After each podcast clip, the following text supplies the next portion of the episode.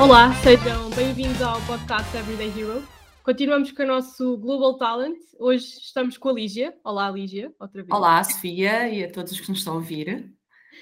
Uh, Lígia, já estiveste aqui no podcast mais do que uma vez, estiveste no evento do Town Hall, portanto já és aqui uh, repetente. E hoje vamos falar, pois, e hoje vamos falar sobre uh, transformar o nosso potencial. Uhum. Portanto, mesmo assim, uh, sendo repetente, gostava que só que fizesse aqui uma breve apresentação para quem ainda não te conhece. Ok.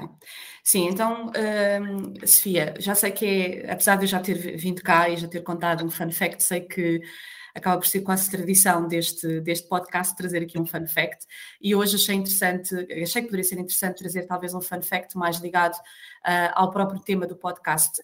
E uh, gostaria de contar aqui um aspecto que considero uh, engraçado hoje, passado alguns anos, relacionado com, com a minha carreira, que foi só uma enorme coincidência uh, que se veio a revelar uh, depois um, um, uma chave, no fundo, para a minha progressão na carreira e que, uh, no, enfim, pode ser aqui exemplo e pode ser usado até como, diria eu, como fio condutor aqui também do nosso, deste nosso episódio. Okay. Uh, então, antes de mais, e para quem não ouviu o episódio anterior ou, ou quem não viu o Global Talent, uh, eu, o meu nome é Lígia Mendes, eu sou responsável da área de recrutamento e seleção da direção de outsourcing na Randstad Portugal. nós fazemos recrutamento essencialmente para o setor do, do apoio ao cliente, dos contact centers e retalho, setor do retalho. Uhum. E o meu fun fact está relacionado com uh, eu ter terminado uh, os meus estudos, o meu ensino secundário, e andava um pouco um, indecisa, barra perdida, em relação àquilo que eu queria fazer no futuro, uh, que é algo que acontece uh, muito jovens, uhum. exatamente. portanto, na altura não sabia mesmo aquilo que queria, que queria seguir, gostava de várias áreas e tinha muitas dúvidas. Acabei por entrar na, na, na faculdade, mas um, ao fim de um ano percebi que não me revia na, no curso que tinha, que tinha escolhido uhum. e decidi parar, parar de estudar um, e, enfim, para colocar as ideias no lugar e ter a certeza daquilo que, que queria fazer uh, e, e, qual é que seria o meu, o meu caminho. Então eu estava a trabalhar, aqui iniciei justamente no setor dos contact centers e estava a trabalhar já uh, há um tempo, quando surge assim uma, uma, uma possibilidade, algo uh, remota, no sentido em que nunca tinha pensado uh, nesta possibilidade, uhum. foi de ir para a Bélgica. Um, e, e, e, eu achei que um, seria uma possibilidade essencialmente de poder afastar-me um pouco um, uh, eh, de, do meu dia a dia e se calhar colocar um pouco a, a, minha vida aqui em perspectiva e poder talvez encontrar o tal caminho que eu, que eu procurava. e então disse que sim, Portanto, disse que sim, não conhecia ninguém na Bélgica, não tinha lá amigos nem nada, mas achei, porque não, nada como uma, uma aventura para, para talvez conseguir, conseguir encontrar aqui a minha, a minha, a minha estrada. E na Bélgica, uh, o que é que eu faço? A primeira coisa que eu faço foi desenvolver o meu francês, porque na verdade eu tinha tido francês no secundário, mas eu não sabia dizer muita coisa em francês, e então tive que estudar, estudar francês para conseguir comunicar. Um, e acabo por, uh, enfim, uma, uma história leva a outra e eu acabo por ficar cinco anos na Bélgica, porque encontrei uh, o, meu, o meu caminho e acabei por me licenciar na Bélgica, um, usando sempre a língua francesa como meio de comunicação. Sim. Depois eu regressei, eu regressei a Portugal, uh, voltei ao setor dos contact centers e iniciei aqui, ou vá, reforcei a minha carreira neste setor, e em 2015, um, eu agora vou abreviar esta parte da história, portanto, em 2015 Uh, eu sou uh, convidada para vir para a Randstad para integrar uma equipa que, de, gestão de projeto que está a implementar uh, um serviço de apoio ao cliente para um cliente francês que se vai implementar em Portugal. E, uhum. ou seja, esta competência uh, que eu ganhei mais como meio de sobrevivência do que propriamente como grande desejo de, de, uh, de, de desenvolvê-la, porque nunca esteve nos meus planos de desenvolver a língua francesa, uh, tinha maior paixão vá pelo inglês do que propriamente uhum. francesa, a verdade é essa, acaba por ser uma ferramenta essencial para eu conseguir, um, enfim, para eu ser chave também neste, neste projeto. Obviamente que houve outras coisas, eu tinha experiência neste setor, tinha desenvolvido a minha carreira neste setor, tudo isso contou, mas uh, o francês era uma skill absolutamente essencial. Portanto, este é o fun fact, que é como é que o francês acaba por definir aqui um bocadinho o meu caminho. E, um, assim, uh, uh, sugestão para quem nos está a ouvir, não negligenciem qualquer competência que ganhem, mais que, que às vezes pareça pouco relevante, a verdade é que poderá ser chave para, para a vossa carreira. Oh, Sofia, se me permitir, vou fazer uma coisa que sempre quis fazer, porque eu sei que este podcast é Além Fronteiras, e então mandar um beijinho para os nossos ouvintes da Bélgica, que eu sei que também nos ouvem. Ah, muito bem. uh, que, de quem tem muita, muita pessoas da Bélgica, de quem tem muitas saudades, e aproveito para mandar um beijinho, já que estamos a ser ouvidos Além Fronteiras, que eu sei bem. Gosto muito, gosto muito deste primeiro exclusivo de mandar beijinhos. obrigada. Eu acho que é muito interessante perceber que o teu caminho acaba sempre por tocar aqui numa competência, como estavas a dizer, que acabavas por não dar tanta importância. E neste momento é o teu, teu foco central do teu trabalho é o francês. Agora não tanto, mas pelo menos no início, não é? Sim, foi, foi essencial. Uh, houve dois empregos, na verdade, que eu tive graças a este. Uh, enfim, não foi só graças, obviamente, à skill do francês, mas em que o francês era, era essencial, era um requisito obrigatório. Uhum. E aqui o meu caminho na Randstad, que hoje vem parar, enfim, esta até pode ficar para um próximo episódio, que é como é que eu venho parar os recursos humanos, porque eu venho de comunicação, passo pela gestão dos contact centers, passo por gestão de projetos e finalmente nos recursos humanos, mas a verdade é que entra aqui muito com esta, esta competência que eu, eh, enfim, quando tinha 21 anos e comecei uh, a aprender, não, não dei grande valor, a verdade é essa, e, e depois foi essencial. Muito bom. E, e obrigada porque acaba por fazer aqui o, a introdução ao tema, como estavas a dizer. Sim, acho que sim, acho que tinha a ver, por isso achei que poderia ser agir partilhar aqui esta, esta experiência. Muito bem. Eu acho que então podemos passar já para aqui pela primeira pergunta sobre o potencial. Uhum. Porque se vamos falar de potencial e antes de aprofundarmos aqui o tema, o que é que é de facto o potencial, o meu potencial no contexto profissional? Ok.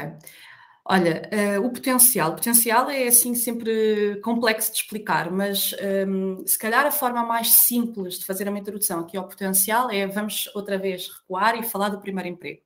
Uhum. Quando nós uh, somos um, ehm, uh, eh, escolhidos, selecionados para um primeiro emprego, vamos pensar assim: nós não temos qualquer experiência profissional, mas há um reconhecimento quer por parte de, do próprio, é? por parte do candidato, quer por parte da empresa, de que há potencial naquela pessoa para, de, para determinada função. Porque a verdade é que, não tendo qualquer experiência profissional, não é a experiência que vai, que vai no fundo, ditar um, a seleção, é o potencial. É? E o que é isto, o potencial? Eu diria que o potencial, uh, do meu ponto de vista, é um conjunto de fatores.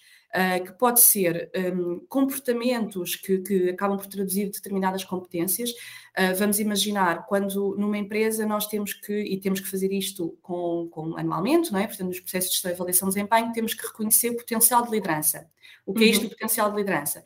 É aquilo que, que aquela pessoa, que aquele, uh, que aquele colaborador tem no, no, desempenho atual das suas funções que demonstra que ele poderá executar outra função. Ou seja, vamos uhum. imaginar isto, o potencial de liderança pode ser aquela pessoa é sempre a voz que se ouve no grupo, ou tem um, uma tendência para ajudar os colegas, portanto, uma orientação natural para ajudar os outros, uh, ou é aquela pessoa proativa que uh, tenta apresentar sempre soluções para problemas que afetam todos. Portanto, isto é um potencial que podemos reconhecer naquele profissional de que ele pode ir mais além, pode fazer algo fora daquilo que faz habitualmente. E no primeiro emprego é a mesma coisa, não é? Portanto, há aqui um reconhecimento de que, fruto, sei lá, de, daquilo que a pessoa estudou, porque isto também é importante, ou seja, eu diria que isto é outro fator, que é aquilo que a pessoa tem um, como, como adquirido também, e eu acho que isto também faz parte do potencial.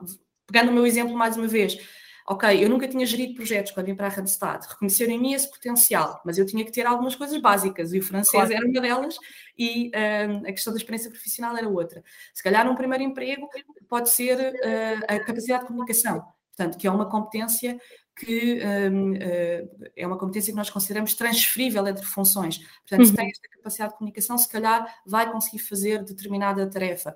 Vamos imaginar um, um candidato a uma função de comunicação. Se calhar, se tiver um hobby que passe por um canal de YouTube, por um, por um perfil de Instagram mais desenvolvido, que se dê a conhecer, já vai demonstrar ali potencial para fazer, para fazer algo mais. Portanto, eu diria que é um conjunto de fatores entre uh, os comportamentos atuais da pessoa face que, que que permitem quase um, prever como é que serão os comportamentos no futuro numa função diferente, são, uhum. são as competências adquiridas mais técnicas, digamos assim, e depois, obviamente, a vontade do próprio de, de fazer acontecer e de, e de, e de executar e de, e de, enfim, de abraçar um, um, novo desafio. Portanto, é assim algo difícil de explicar, mas que é um conjunto, este conjunto de fatores, essencialmente. Sim, eu, e acho que também há aqui uma, uma volta interessante que é por um lado, são aqui um conjunto de, de competências e, de, e, também de uma parte de nós que trazemos, depois uhum. é, há aqui outra parte que se vai descobrindo ao longo do, do nosso tempo neste, nesta função específica e que também a equipa acaba por ajudar a descobrir.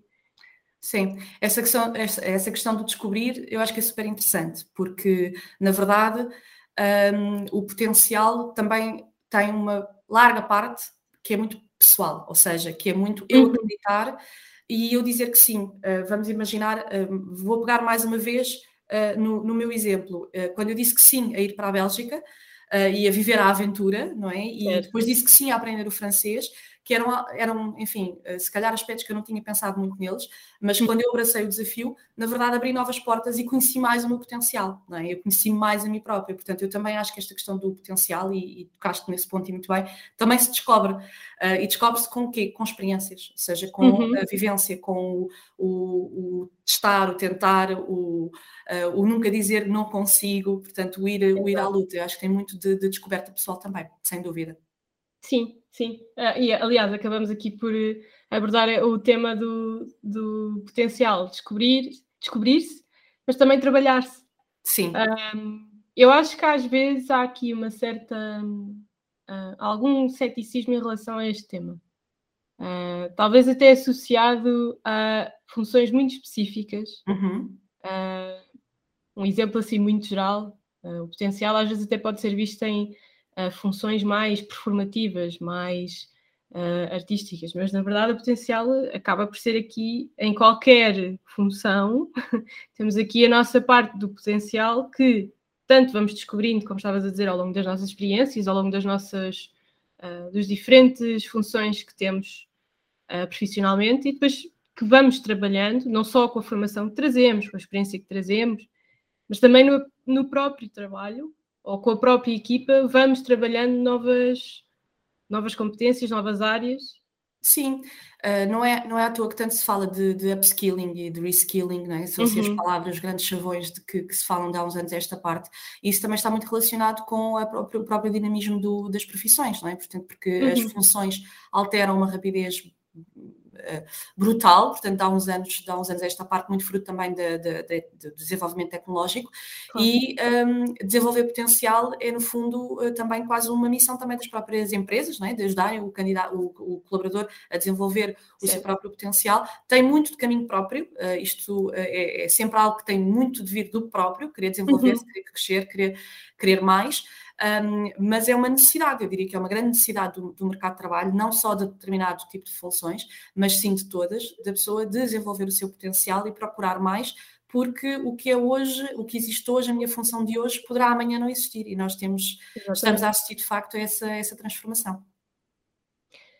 Passando aqui de uma parte mais abstrata de uhum. definir o potencial para aqui uma área mais prática, se eu estiver agora à procura de emprego, como é que eu consigo mostrar de facto o meu potencial no meu currículo?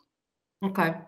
Olha, pergunta muito interessante, porque por acaso eu estou a desenvolver neste momento um processo de, de recrutamento e seleção para uma função específica uh, que tem um conjunto de, de requisitos.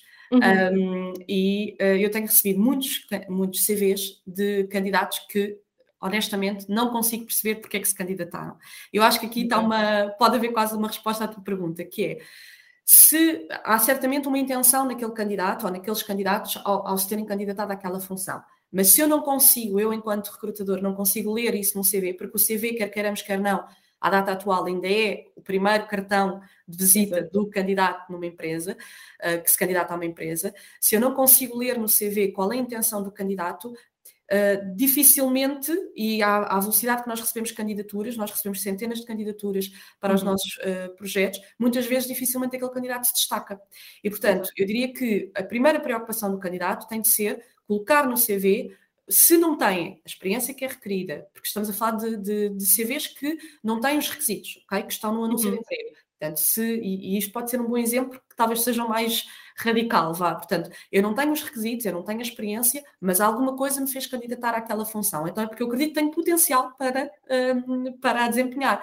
Então eu tenho que espelhar isso no meu CV, seja um, na introdução do próprio, do próprio CV, indicar porque é que me estou a candidatar, o que é que eu tenho, que acredito que pode ser uma mais-valia para aquela função, uhum. seja espelhar no próprio CV que eu tenho fit com aquela organização, fit com aquela cultura, fit com aquela equipa, fit com aquela função, que é, que é obviamente muito importante, e depois, no descritivo das minhas, das minhas experiências anteriores, colocar uh, algo que permita ao recrutador perceber, ok, esta pessoa tinha esta função core, mas se calhar desempenhou aqui um conjunto de tarefas que eu só olhando para a função não percebo quais eram, não, é? não uhum. consigo ler, mas que me dizem que a pessoa terá potencial para desenvolver uma nova função. Uh, e portanto eu diria que o primeiro cartão de visita, que é o CV, tem de ser logo um, muito bem explícito em Sim. termos de porque é que eu acredito que tenho potencial para. E mesmo se eu tiver experiência relevante para a função, uhum. convém que eu também coloque resultados que eu obtive nessa experiência e que permitem ao recrutador perceber que tive uma experiência que foi relevante e consegui obter resultados com sucesso. Também é importante, mesmo tendo experiência, não basta só colocar lá a experiência. É importante Exato. acrescentar valor e dizer, ok, eu desempenhei esta experiência ou esta função, tive esta, esta, desempenhava estas funções e obtive estes resultados. Porque isso vai dar informação muito útil sobre o potencial do candidato ser o ideal para, para a função. E vale a pena aqui acrescentar, eh, não digo uma carta de motivação, mas uh, uma carta do meu potencial para, para a vaga que me estou a candidatar, para o trabalho que me estou a candidatar? Sim, nós damos muito valor a essas cartas de motivação, às, às introduções nos currículos, há sempre um, um campo, uhum. enfim, ou, na maior parte dos currículos o candidato, os candidatos colocam um campo, ou deverão pelo menos colocar, em que Uh, enfim, fala um pouco de si em termos uh, resumidamente e um pouco do seu, do seu percurso profissional e nesse, nesse, seja na carta, seja nesse, nesses parágrafos, um, a, a, ideia será sempre acrescentar valor para a pessoa que está a ler o currículo perceber esta pessoa tem de facto potencial para vir a ser o colaborador que eu procuro. Uh, portanto, é aí, ou seja, não, é, não deve ser um texto que é igual para todas as funções, para todos os empregadores. Nós estamos sempre a dizer a mesma coisa, mas a verdade é que isto tem mesmo, mesmo muito, muito valor para quem está a ler o currículo. Muito bem. E depois da entrevista, uh, ou seja, desculpa, depois da candidatura, uh, eu já mostrei o meu potencial, ou pelo menos de alguma forma mostrei. Uhum. Mas a entrevista já é outra história, já estou com a pessoa, já posso contar melhor a minha história, o porquê de me estar a candidatar, o meu potencial. O que é que muda? O que é que eu posso mostrar mais aqui? Podes mostrar tudo, não é? uma entrevista acaba por ser, uh, enfim, conseguir uma entrevista é, é, já é tão difícil que uh, a entrevista é para dar tudo. Uh, e, portanto, o que, é que, o que é que na entrevista o, o candidato pode, pode mostrar? Primeiro, algo muito importante que é focar-se em comportamentos. Ou seja, um, vou dar aqui um, um, uma dica que é os eh, recrutadores utilizam muito um tipo de questões que são questões que nós chamamos as questões comportamentais. O que é que nós procuramos nestas questões? Que os candidatos sejam muito factuais naquilo que fizeram no passado uh, em determinada situação que é colocada pelo, pelo consultor de recrutamento, que digam exatamente como é que fizeram, que resultados é que obtiveram, uhum. uh, como é que atuaram, mas que sejam muito factuais, que não entrem no, o mínimo possível a não ser que efetivamente não tenham experiência, mas que entre o mínimo possível na, na esfera do uh, hipotético. Ah, se eu tivesse essa situação, eu faria não sei o quê. Portanto, que sejam muito factuais, que se baseiem nos seus próprios comportamentos para ilustrar aquilo que estão a dizer. Este é o primeiro ponto. E depois esses comportamentos devem ser orientados para aquilo que é expectável para aquela função e para aquela organização. E isso uhum. como é que se faz? Mais uma vez, eu disse no, no Global Talent e vou dizer novamente, trabalho de casa, ou seja, conhecer a empresa, conhecer a função, uh, ler bem o meu anúncio, mais uma uhum. vez a, a história do, da função que eu estou a recrutar atualmente, dá-me a entender que alguns dos candidatos provavelmente não leram bem o anúncio e, portanto, um, orientar as minhas respostas para aquilo também que é expectável uh, para aquela função. E depois, obviamente, que dependendo de, da função em si, também temos que nos preparar para responder a questões mais complexas, porque às vezes uh, o recrutador pode estar a, querer avaliar o espírito crítico ou a capacidade de, de, de pensar uh, problemas reais da empresa. Vamos imaginar uh, nesta função que eu estou, para a qual estou a recrutar, que é uma, uma função de captação, portanto, de, de talent sourcer, ou seja, alguém que vai trabalhar a captação de talento, se uhum. calhar uma pergunta que eu faria, vá, agora já vou aqui revelar, para quem se quiser acreditar, seria, uh, diga-me o que é que acha da nossa estratégia de captação de talento atual. Okay? E isto seria uma pergunta que eu faria para perceber como é que o candidato, pois. primeiro se fez o trabalho de casa, se conhece a estratégia, não é? se viu, e depois como é que pensa uh, ok? Como é que, o que é que faria de diferente, se faria alguma coisa, portanto, qual é o espírito crítico que esta pessoa tem em relação à, à própria captação de talento. É, é, um exemplo. Por isso eu diria que mostrar o potencial um, será, enfim, será, será isto, será preparar-me, portanto, previamente uhum. muito bem sobre quem é a empresa, qual é a função, como é que eu posso fazer fit, depois preparar respostas um, uh, algumas podem efetivamente preparar-se antes, uh, que são uh, de perguntas comuns, contam o seu percurso profissional, claro. um, como é que atua num, num, vamos imaginar que é um cara de liderança, como é que atua numa situação de, de conflito, etc. E, e, ter exemplos, portanto, se calhar ter quase uma lista de exemplos que eu possa apresentar de, de, de, ações que eu uhum. E que obtiveram resultados positivos. Um, e depois, obviamente, um, enfim, se for uma, uma, uma, posição mais criativa ou mais complexa, também preparar-se aqui para questões um pouco mais, mais complexas que, que, que enfim, que, que, mostram também que eu tenho capacidade de pensar e de aprender com, com aquilo que vejo e com aquilo que, que conheço. Sim, a, a entrevista acaba também por eh, conduzir esta, esta parte de mostrarmos o que o nosso potencial e também acaba por nos pôr à prova, não é? Em, em diversos momentos. Sim, justamente, sim. Depois, juntamente com a entrevista, ou, ou, depois da entrevista, ou antes, podem também ser aplicados testes que, obviamente, também uhum. podem avaliar esta, esta, algumas características do, do, candidato, mas eu diria que aquilo que está nas mãos do candidato é, uh, enfim, ser curioso, aprender, uh, preparar-se, eh, treinar, não dizer que não a competências novas, uh, nem a desafios novos e, e, e, acreditar que tem tudo dentro dele para, se tem um sonho, se tem uma vontade, se, tem, se se revê numa determinada função, treinar, treinar, treinar, aprender, aprender, aprender, tudo é possível. Portanto, está dentro de nós o nosso potencial. Muito bem, muito bem. Ah, ah acho que acabámos muito bem com, com esta dica final. Lígia, obrigada. Acho que a partir daqui conseguimos tirar uh, o sumo do que fazer com o nosso potencial. Portanto, obrigada por, eh, por esta partilha. Obrigada também, Sofia, pelo convite. Ansiosa por ouvir os próximos episódios. Muito bem. Aqui, fã aqui do nosso, nosso podcast. obrigada e também obrigada a quem nos ouve. Uh, na próxima semana vai ser o último episódio do Global Talent e retomamos aos nossos episódios uh, semanais, portanto fiquem atentos. Obrigada e até à próxima semana.